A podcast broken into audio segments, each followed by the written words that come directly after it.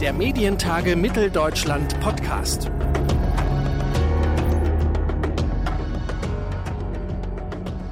Herzlich willkommen zu einer neuen Ausgabe unseres Medientage Mitteldeutschland Podcast.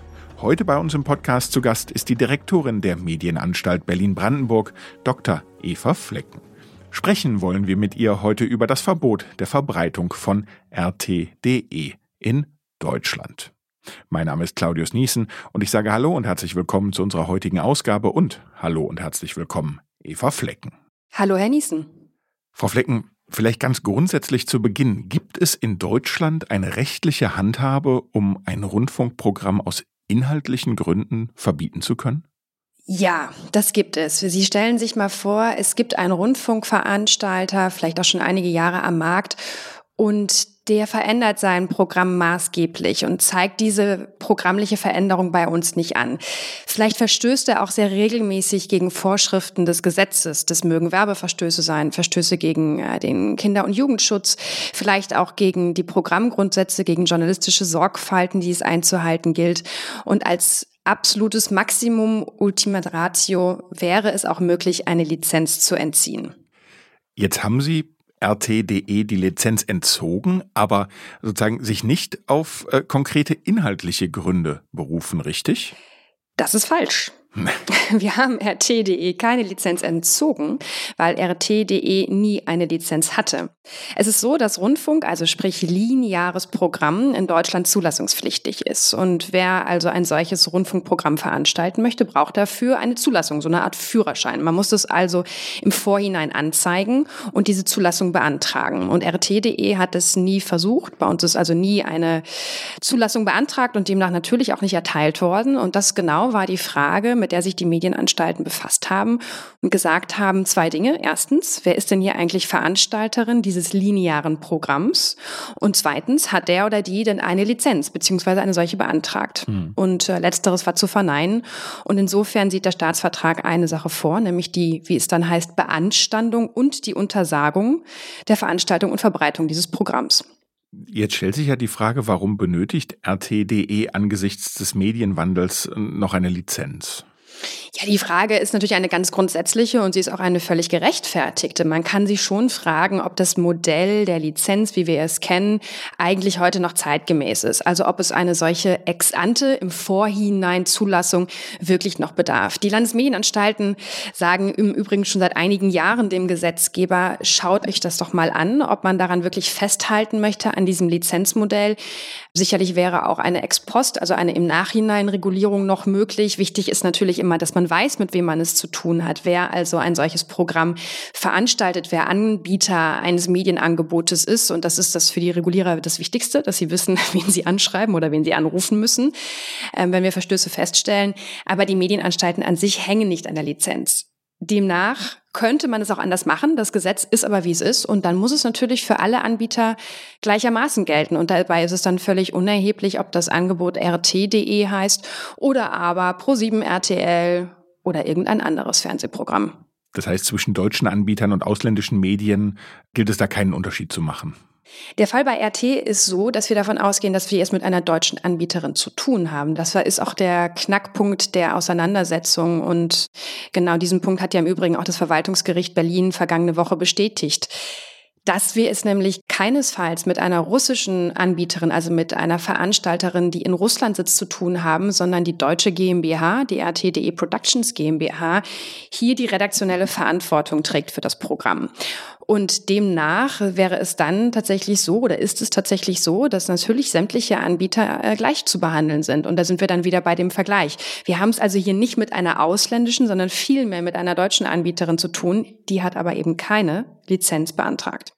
Und wäre es für ein ausländisches Medium einfacher, beziehungsweise müsste das dann keine Lizenz beantragen? Also wäre der Prozess ein anderer oder schwieriger zu beurteilen? Ja, da muss man dann nochmal unterscheiden, woher kommt dieses Programm denn eigentlich? Das Schöne am Medienrecht ist ja, es ist auf keinen Fall unterkomplex, wie kann man schon mal sagen. Ähm, wenn Sie eine europäische Anbieterin, Veranstalterin von einem Rundfunkprogramm sind, dann gilt das sogenannte Country of Origin Prinzip, das Herkunftslandprinzip. Das heißt, Sie haben zum Beispiel eine Zulassung in Frankreich und dann dürfen Sie europaweit senden. Sie brauchen dann nicht nochmal eine Lizenz in Deutschland, in Österreich oder in irgendeinem anderen EU-Mitgliedstaat. Der Sinn und Zweck dieser Sache ist, wir haben es dann mit einem Sender zu tun, der sich bei einem europäischen Mitgliedstaat, ich sag mal, gemeldet hat, der dort eine Lizenz beantragt hat, der dort auch reguliert wird, der dort überprüft wird und alle anderen EU-Mitgliedstaaten vertrauen darauf, dass dieses Lizenzverfahren, dass dieses Zulassungsverfahren dann eben auch rechtmäßig stattgefunden hat. Und interessanterweise ist es aber nun mal so, dass wir haben zwar diesen einheitlichen oder vereinheitlichten, harmonisierten Rechtsrahmen, aber eben nicht durch sämtliche Prüfpunkte hinweg. Was meine ich damit? Wir haben in Deutschland das Gebot der Staatsferne und das war ja auch ein Knackpunkt in der Auseinandersetzung mit RT.de und dieses Gebot der Staatsferne gibt es aber nicht in allen EU-Mitgliedstaaten. Also zum Beispiel können Sie, wenn Sie in Luxemburg oder in Frankreich einen staatlichen Rundfunk veranstalten wollen, als staatliche Stelle Rundfunk betreiben und veranstalten wollen, ist es möglich. In Deutschland hingegen, aus sicherlich sehr, sehr guten Gründen, haben wir äh, von jeher gesagt, nein, Rundfunk muss unbedingt staatsfern organisiert werden. Das heißt, staatliche Stellen dürfen keinen Rundfunk veranstalten.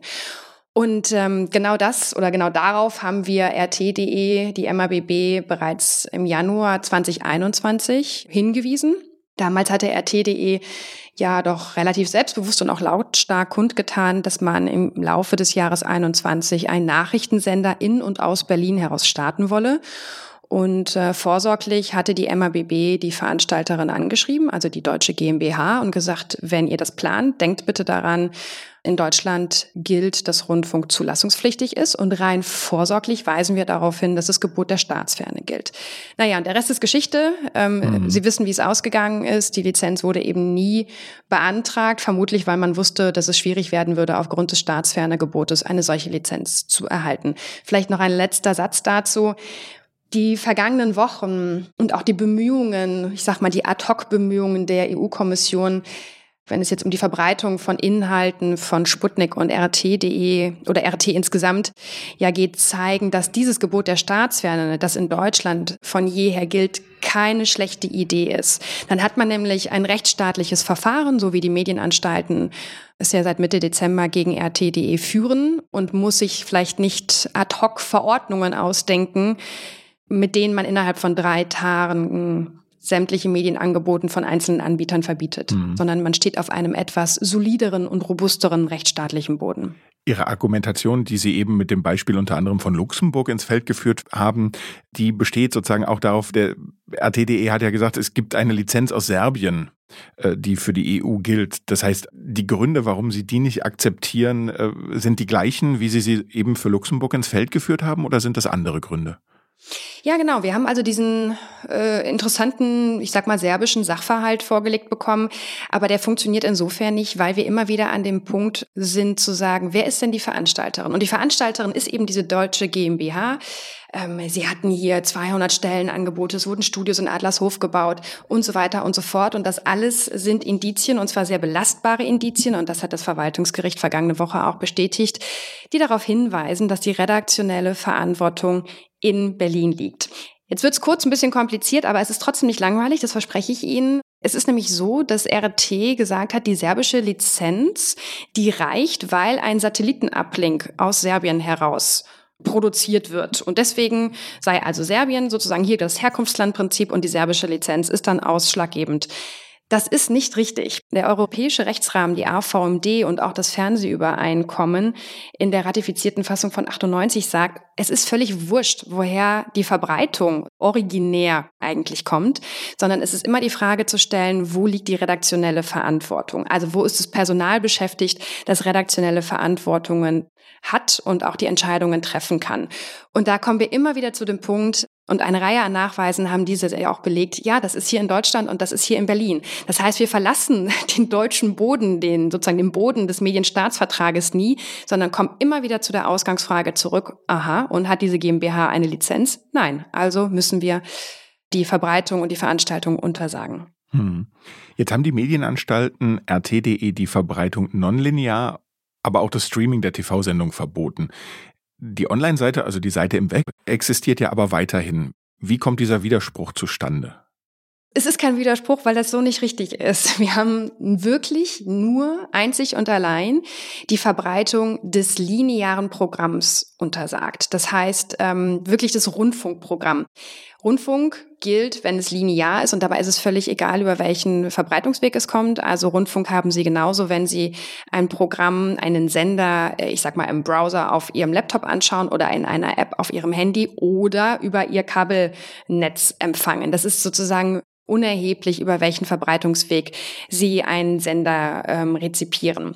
Und Gegenstand der Entscheidung der Medienanstalten war wirklich nur das lineare Programm RT.de. Es war nicht so, dass wir uns um die nonlinearen Inhalte, also um die Inhalte auf Abruf, gekümmert haben und uns diese angeschaut und bewertet haben, weil diese sind ja auch nicht zulassungspflichtig. Und gleiches gilt dann auch für die Website. Auch die war nicht Gegenstand ähm, unserer Entscheidung. Ausnahme der Livestream, der sehr wohl. Im Umkehrschluss, also es ist natürlich die Frage, das lässt sich wahrscheinlich am Ende dann auch nicht kontrollieren, wenn man jetzt die nonlinearen Angebote alle lizenzpflichtig vorhalten müsste. Aber aus Ihrer Sicht gibt es einen Hebel, um Inhalte dieser Art ja überwachen, kontrollieren, äh, am Ende auch verbieten zu können? Ja, den gibt es. Und zwar noch nicht so lange. Äh, der Gesetzgeber war da recht schlau und hat uns im November 2020, uns, also die Medienanstalten, einen neuen gesetzlichen Auftrag gegeben. Und das, was wir bislang schon im Rundfunk immer feststellen mussten, also wir haben ja die Aufsicht über die lizenzierten Rundfunkprogramme und da schauen wir an, äh, uns an, wie ich eingangs erwähnte, wird äh, der Jugendmedienschutz eingehalten? Werden die Werbebestimmungen eingehalten? Werden die sogenannten Programmgrundsätze eingehalten? Also keine Verletzung der Menschenwürde, keine Verletzung von journalistischen Sorgfaltspflichten und ähnliches. Diesen Auftrag haben wir nicht mehr nur für den Rundfunk, also für das lineare Programm, sondern mittlerweile auch für sogenannte journalistisch-redaktionelle Online-Medien. Also solche, ich sag mal, Websites oder Apps oder ähnliches, äh, solche Angebote, die journalistisch-redaktionell und geschäftsmäßig arbeiten. Und auch dort gilt es, dass journalistische Sorgfaltspflichten einzuhalten sind. Sie alle kennen bestimmt den Pressekodex oder haben eine Idee davon, was im Pressekodex so steht. Also Tatsachenbehauptungen gilt es zu belegen. Zitate darf man nicht unrechtmäßig verkürzen oder in einem anderen Kontext darstellen und so weiter und so fort. Das ist ja ein mehrerer Punktekatalog. An dem orientieren wir uns und das gilt eben auch für journalistisch-redaktionelle Online-Medien. Wir haben auch die ersten Fälle als ZAK, als Kommission für Zulassung und Aufsicht, also als Gemeinschaft der Landesmedienanstalten hier hier bereits geführt. Wir sind da natürlich in einem Bereich, der hochgradig sensibel ist. Ich glaube, jedem ist klar, dass das Allerwichtigste für die Medienanstalten der Schutz der Medienvielfalt und natürlich auch der Meinungsfreiheit ist. Für uns gilt ganz klar im Zweifel immer für die Meinungsfreiheit. Wir sind keine Geschmackspolizisten äh, oder Wahrheitspolizisten oder ähnliches, sondern für uns gilt wirklich, dass wir uns das Handwerkszeug anschauen solcher Angebote. Und wenn wir feststellen, dass ein Anbieter von einem solchen journalistisch-redaktionellen Online-Angebot hier verstößt gegen diese Grundsätze, gerade im Bereich von Corona, das können Sie sich vielleicht vorstellen, und der Berichterstattung zu diesem Thema haben wir solche Fälle doch dann und wann gefunden, wo ganz klar auch äh, Studienergebnisse und ähnliches völlig aus dem Zusammenhang gerissen wurden. Und da haben wir also die ersten Fälle äh, produziert. So wie Sie es gerade angesprochen haben, haben Sie ja auch schon deutlich gemacht, wie wichtig dieses Instrument für Sie ist. Gleichzeitig stelle ich mir die Frage, es gibt ja eine unheimliche Anzahl an, ja, an Webseiten, an Angeboten, die diesen Kriterien entsprechen. Sind Sie überhaupt in der Lage, die zu kontrollieren oder braucht es da immer konkrete Hinweise, äh, Stichproben? Äh, andersrum gefragt, sind die Medienanstalten überhaupt ausgestattet, um diesem Auftrag gerecht zu werden? Wir versprechen den Hörerinnen und Hörern, dass diese Frage nicht abgesprochen ist, aber natürlich bin ich dankbar um diese Frage, weil Sie da schon den Finger in die Wunde legen. Also zunächst einmal ist es so, dass wir, egal um welchen Bereich es geht, äh, Jugendschutz, äh, Werbeaufsicht oder eben die sonstige Aufsicht, immer drei Säulen oder drei Schritte haben, die wir gehen. Die erste ist, dass wir, wie Sie sagen, natürlich auf Beschwerden aus der Bevölkerung angewiesen sind und über die freuen wir uns auch. Wirklich jede einzelne Beschwerde bearbeiten wir, klar, sofern wir zuständig sind. Wir bekommen auch immer wieder Hinweise, dass irgendwas beim Tatort nicht richtig lief. Okay, da muss man sich dann bitte an die ARD wenden, weil wir ja bekanntermaßen für die öffentlich-rechtlichen Sendeanstalten nicht zuständig sind. Und was wir sehen, ist, dass das Beschwerdeaufkommen sich in den vergangenen fünf Jahren verdoppelt hat und Tendenz ist weiter steigend. Und das finde ich toll. A, freuen wir uns über Arbeit, weil wir nicht arbeitsscheu sind. Und zum Zweiten, und das ist vor allen Dingen der ernst gemeinte Hinweis, das zeigt, dass die Menschen dort draußen, jetzt ich kann nur für die Region Berlin-Brandenburg sprechen, wissen, es gibt eine Stelle, an die kann ich mich wenden, wenn ich das Gefühl habe, dass in den Medien was nicht in Ordnung ist, dass da etwas vielleicht rechtswidrig ist und die kümmern sich drum und ich bekomme da auch eine Antwort. Aber was wir auch sehen ist, dass sich die Beschwerden in der Sache immer weniger gegen den klassischen Rundfunk, also Radio und TV richten, sondern eher Richtung Instagram, Facebook oder sonstige Webseiten. Und Sie können sich vorstellen, es ist deutlich komplizierter, beispielsweise herauszufinden, wer hinter einem Instagram-Account steht, als ich sage einfach mal bei einem großen bundesweiten Rundfunkveranstalter anzurufen, weil der ein Schokoriegel zu lange in die Kamera gehalten hat. Das heißt, ähm, wir haben mehr Beschwerden und wir haben kompliziertere Beschwerden. Das ist die eine Säule. Die zweite Säule ist, dass wir selbst natürlich Programmbeobachtung durchführen. Wir haben ähm, bei uns in Berlin-Brandenburg sind es insbesondere Werkstudierende, die tatsächlich von sich heraus sei es Internetangebote oder ähnliches, regelmäßig sichten. Man hat ja auch immer so eine Liste an KandidatInnen, von denen man weiß, da sollte man mal häufiger hinschauen, weil die vielleicht auffällig geworden sind in der Vergangenheit. Und das Dritte, die Medienanstalten machen Schwerpunktanalysen. Das heißt, das sind kollaborative Schwerpunktanalysen mit einem gewissen Thema. Also alle 14 Landesmedienanstalten haben sich beispielsweise kürzlich das Thema Podcasts, wie passend, nicht wahr, Herr Niesen? Das Thema Podcasts Unbedingt. vorgenommen. Und da geschaut, ähm, wissen die Podcaster denn eigentlich schon, dass man Werbung kennzeichnen muss? Nicht nur im Radio, sondern eben auch, wenn man einen Podcast betreibt. Und da gibt es dann nicht sofort von uns einen blauen Brief oder einen gelben Brief oder ähnliches. Natürlich, wenn wir feststellen, ein Podcaster, vielleicht auch ein sehr reichweitenstarker Podcaster, hat das mit der Werbekennzeichnung noch nicht so 100 Prozent verinnerlicht, der bekommt von uns erstmal einen Hinweis schreiben, wie man es richtig machen müsste. Und das sind so die drei Säulen, also die Beschwerden aus der Bevölkerung, Schwerpunktanalysen und unsere stetig laufende ja, Aufsicht und Programmbeobachtung. Und da kommen wir schon recht weit. Aber, Stichwort haben wir eigentlich die Ressourcen. Nee, natürlich nicht. Ist ja klar wenn wir für sämtliche journalistisch-redaktionellen Online-Angebote in Berlin-Brandenburg als MABB zuständig sind, aber ich sag mal, die Personalkapazitäten relativ eingeschränkt sind, muss man sich schon auf große Fälle konzentrieren. Und diese großen Fälle muss man natürlich auch sehr sorgfältig aufbereiten. Was aber wirklich toll und auch europaweit einzigartig ist, ist, dass die Kollegen aus NRW, einer sehr großen Landesmedienanstalt, ein KI-Tool entwickelt haben. Das heißt, wir als Regulierer setzen als Erste in Europa künstliche Intelligenz ein, um Online-Medien, das können Social-Media-Accounts, das können übrigens auch Telegram-Kanäle und offene Gruppen sein, das können Websites sein, zu crawlen, zu durchsuchen nach bestimmten Verstößen. Und wir fangen da an, zunächst einmal im Bereich Jugendschutz dieses Tool auszuprobieren und die Erkenntnisse und die ersten Erprobungen äh, im vergangenen Jahr sind wirklich eindrucksvoll, weil man natürlich viel, viel mehr sichten kann. Aber wenn man viel, viel mehr sichtet, nämlich mit einer künstlichen Intelligenz, die lernt, sichtet, braucht man natürlich auch am Ende, am anderen Ende die Menschen, die sich diese Verdachtsfälle dann anschauen. Und daran müssen wir noch arbeiten. Hm. Wenn wir jetzt davon ausgehen, Sie sichten viel, Sie finden viel, die Zeit, äh, ich sage es jetzt mal ganz salopp, bei der man darüber gesprochen hat, dass man noch nicht mal wusste, äh, sozusagen an welche Adresse von Facebook man äh, im Prinzip dann in Sachen Strafverfolgung dann die Post zustellen konnte. Die sind ja, glaube ich, zumindest ein Stück weit vorbei.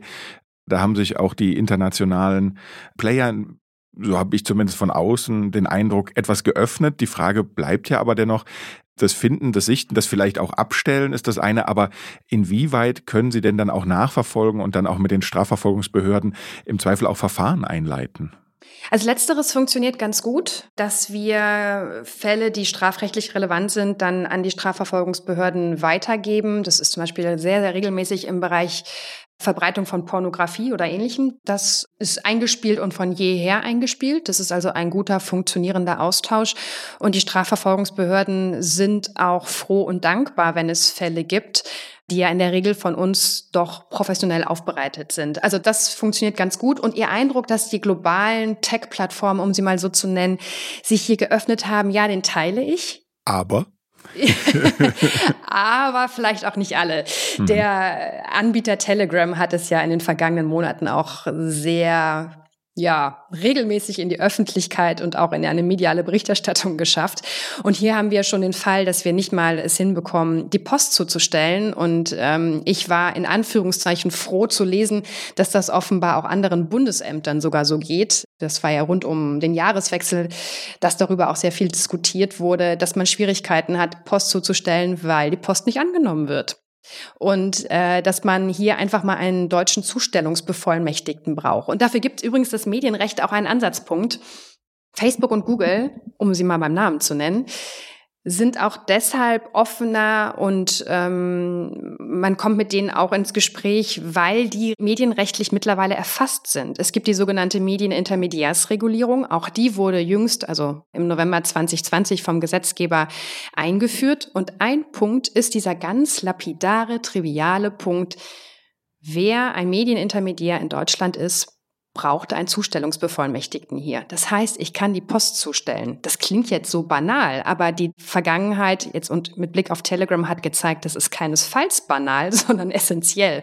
Und ich glaube, hier müsste der Gesetzgeber, und da werden wir als Medienanstalten auch noch Vorschläge machen, noch ein wenig nachschärfen, damit zum Beispiel auch Anbieter wie Telegram, die ja keinesfalls mehr nur dazu dienen, dass äh, Sie und ich uns, ich sag mal, SMS schreiben, also Individualkommunikation miteinander betreiben, betreiben, sondern ja auch Kanäle und offene Gruppen mit mehreren hunderttausend Followern ermöglichen, dass die natürlich einen Beitrag zur Meinungsbildung haben. Und wer meinungsbildungsrelevant ist, der muss auch vom Medienrecht erfasst werden. Mhm. Und das wäre schon mal ein kleiner Schritt, aber der ist gar nicht so unerheblich. Vor allen Dingen, glaube ich, muss über diesen kleinen Schritt hinaus ja auch ich nenne es jetzt mal, äh, eine veritable Drohkulisse aufgebaut werden, oder? Damit Anbieter überhaupt die Notwendigkeit sehen, zu reagieren, oder?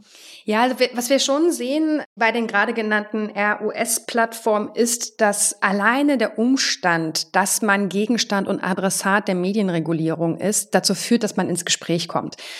Ich kann das jetzt nicht für Telegram beurteilen, ob das bei diesem Anbieter dann genauso wäre. Aber die Vergangenheit hat gezeigt, wenn man erstmal weiß, mit wem man sprechen sollte, wird das in der Regel auch relativ pragmatisch, konziliant und offen von der Gegenseite gemacht und man kommt dem nach. Also keiner hat wirklich Interesse daran, sich fortwährend mit Regulierern auseinanderzusetzen, weil im Zweifel haben wir den längeren Atem. Also insofern ist es besser, sich frühzeitig mit uns an einen Tisch zu setzen und zu einem Ergebnis zu kommen. Und die Drohkulissen sind auch nicht immer zwingend notwendig. Wir sehen ja aber auch, dass selbst eine im Raum stehende Drohkulisse, wie das Medienrecht sie ja dann auch ähm, bietet, ja schon reicht, Ergebnisse zu erzielen. Die Medienintermediäre haben gewisse Transparenzverpflichtungen seit anderthalb Jahren. Sie auch Diskriminierungsgebote. Sie dürfen also journalistisch-redaktionelle Angebote beispielsweise nicht diskriminieren, eigene Angebote nicht unverhältnismäßig bevorzugen und, und, und, und, und.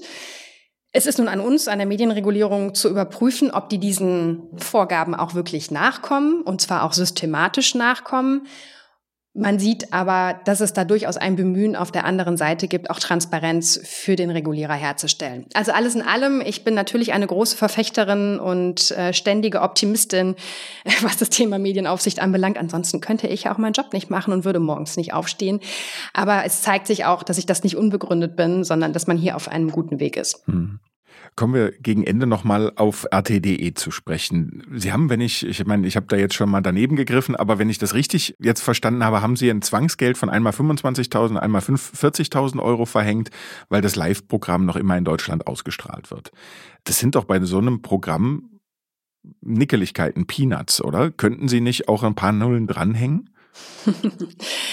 Also beim Thema Zwangsgeld, und wir reden hier von einem Zwangsgeld, wir wollen ja unsere Untersagung zur Verbreitung wollen wir ja durchsetzen. Mhm. Ja, und dann braucht man, das macht man mit einem Zwangsgeld im Verwaltungsrecht, gibt es ein klares Limit und das Limit heißt 50.000 Euro. Einige haben geschrieben, ähm, vielleicht nicht ganz so gut informierte JournalistInnen, Kollegen von Ihnen, wie Sie es sind, äh, man könne ja bis zu 500.000 festsetzen. Das ist nicht richtig. Das ist im Bereich der Ordnungswidrigkeiten. Das klingt jetzt wiederum etwas nickelig und etwas kleinteilig, aber es sind einfach schlicht zwei unterschiedliche Dinge. Und was wir ja machen können, Sie haben es gerade schon gesagt, 25.000 Euro, 40.000 Euro bis hin zu 50.000 Euro.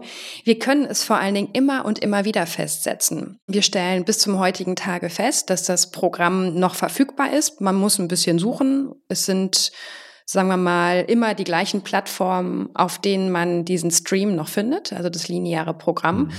Und wir setzen weiter fleißig das Zwangsgeld fest das heißt, Solange, Sie können jeden einzelnen Verstoß ahnden, jeweils mit bis zu 50.000 Euro. Genau, wir können sozusagen immer wieder feststellen, dass noch weiter gesendet wird und können dann wieder mit bis zu 50.000 Euro festsetzen. Mhm. Und das machen wir. Wie gehen denn, äh, das vielleicht auch noch äh, mit Blick mal über den Tellerrand, wie gehen denn andere Länder, andere europäische Länder mit dem Angebot von RT um?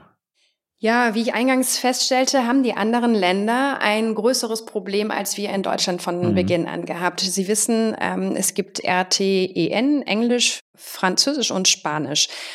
Und warum gibt es das? Weil in diesen Ländern gibt es eben nicht das Gebot der Staatsferne, wie wir es hier in Deutschland haben. Das heißt, dass in diesen Ländern RT in den jeweiligen Sprachfassungen völlig rechtmäßig eine Lizenz, eine Zulassung bekommen hat.